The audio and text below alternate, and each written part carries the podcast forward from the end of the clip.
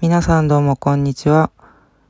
凡人ムスリムのダルちゃんことダルイシュナナです。よろしくお願いします。久しぶりの収録になります。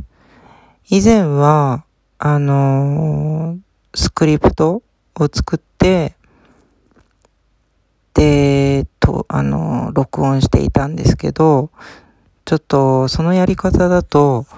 毎回毎回続けるのが少し厳しいかなと思ったので、今回は、まあ今回以降もしこれからも収録することがあれば、まあちょっとそうですね、あの、あまりそのスクリプト作ったりとかではなくて、まあなんか雑談みたいな感じで、なんか今日あったこととか、まあ最近あったこととか、まあ、思い出したこととか、なんか適当に、こう、ポツポツっと日記を書くみたいな感じで、え、やっていこうかなと、少し考えてるところです。で、今日、久しぶりに収録したいって思ったことの理由が、えー、職場でちょっと衝撃的なことがあったので、なんかそれをみんなに伝えたいなって思ったんですよ。で、まあ衝撃って言っても、そんななんか大したことではないんですけど、でもまあ今回は、あの、発達障害に関する、まあちょっと関係してるかなっていう感じなんですけど、あのー、まあ発達障害なので、どうしても、あの、職場とか、まあコミュニケーションとか、その、発生する場で、こう、なんて言うんですかね、まあ、揉めたりとか、まあどうしても問題、人間関係とか特に問題が起きやすいことがやっぱたくさんあるんですけど、まあ私とあの上司って、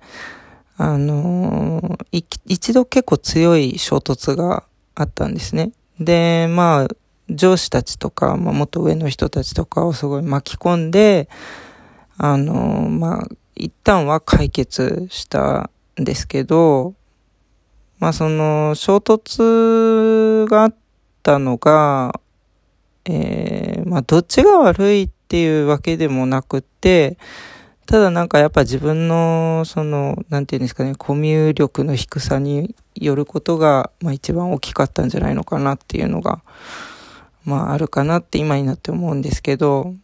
まあなんか、とりあえず簡単に言うと注意されたんですよね。で、注意の仕方が、まあ結構感情的だったので、まあ私もパニックになってしまって、まあ対抗しちゃったっていうのが、あの、まあそういうエピソードなんですけど、で、そのことで、えっ、と、人事とか、まあ、あの、直属の上司とかに、えっ、と、まあ報告して、で、まあ、あの、4人とかで話し合って、で、これからどうやっていくかっていうのを、まあ、あの、ミーティングをやって、で、話し合って、で、話し合ってってすごい何回も言っちゃって申し訳ないんですけど。で、まあその時に私カミングアウトしたんですよ。発達障害なんですっていう風な感じで。ただ、その障害者枠として働いてるわけではないので、まあその時に初めてカミングアウトしたわけですし、まあその時はまだ障害者手帳も持ってなかったので、あの、障害者枠として働いてないから、まあそういうちょっと特別対応っていうか、まあ特別優遇みたいな感じはできないんだけど、まあなるべく配慮はしていきたいっていう風な感じで、向こうは答えてくれたんですね。でもその代わり私も私でちょっと自分の行動とか、あの、見直す必要があるっていう風に、まあ注意というか指導を受けて、で、その時は、その、それで終わったんですよ。で、私正直そその時はまあ、あの、悲しかったんですね。その自分が、なんて言うんですかね、理解してもらえなかったっていうか、まあ、ちょっと説明がやっぱどうしても難しいので、ただまあ、それなりに自分も実績があって信用されてるっていう部分はあったので、まあなんか結構、イーブンイーブンみたいな、あの、そうですね、ちょっと、不当な判断ではなかったかなっていうふうに思ってます。で、その後から、まあ、どうやって上司と付き合っていくかっていうのはすごく私悩んだんですけど、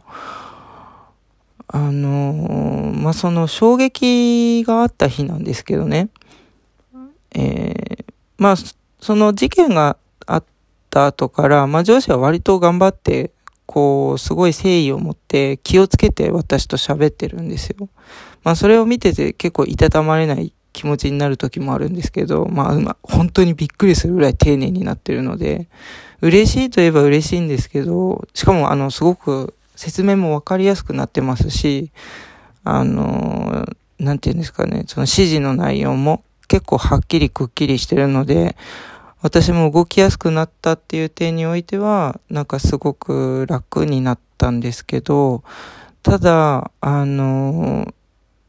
なんか他の人に対してどういう対応しているのかっていうのは私はあまり気にしたことがなくて、まあ、結構フランクで仲良くやってるかなって思ってたら、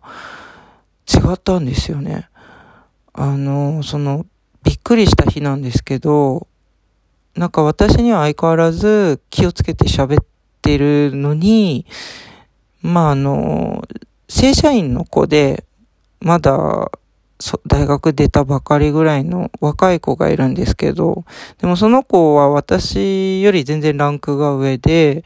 あの、もうフロアリーダーみたいな、なんかその、代わりみたいなことができるような子なんですよ。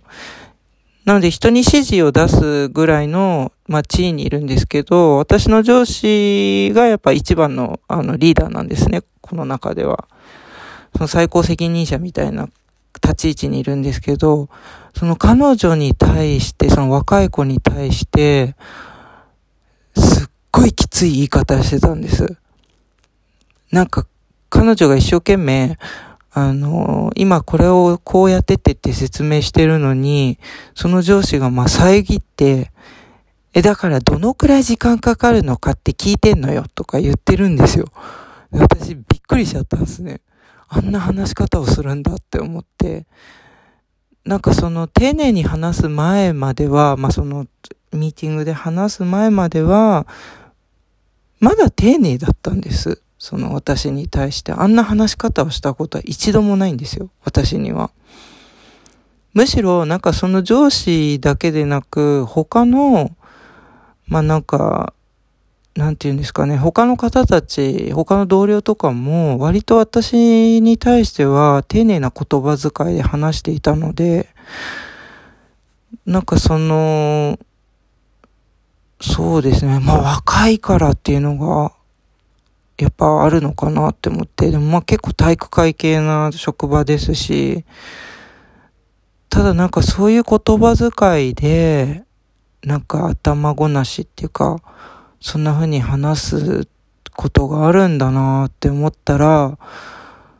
なんか、あ、私に対しては、割とみんな気を使ってくれてたんだなって、あの、気づいたんですよ、その時に。なんかそれが衝撃だったんです。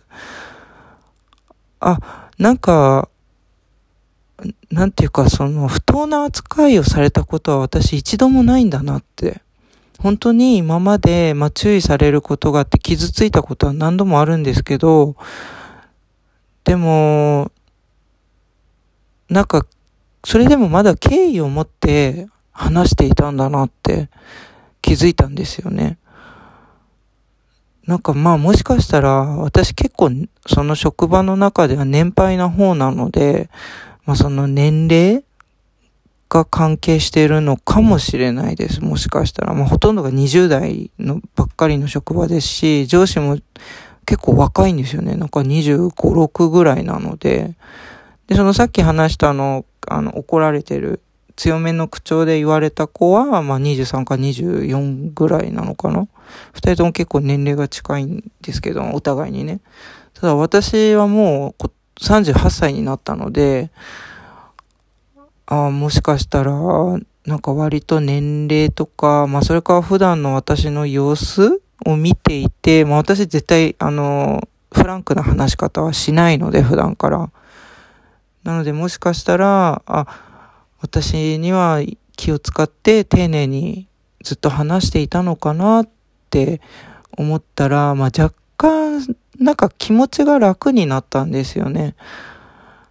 あ、なんか、敬意が一切感じられるようなやりとりじゃなかったって私勝手に勘違いしていて、いや、そんなことなかったなーって思ったんですよね。まあちょっとそういう話なんですよ。まああの、ごめんなさい。大した内容じゃないかもしれないんですけど、ただ私にとっては結構、あの、まあ、大きな気づきになったことだったので、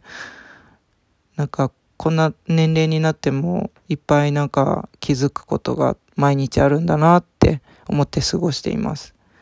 まあもう時間になってしまったので、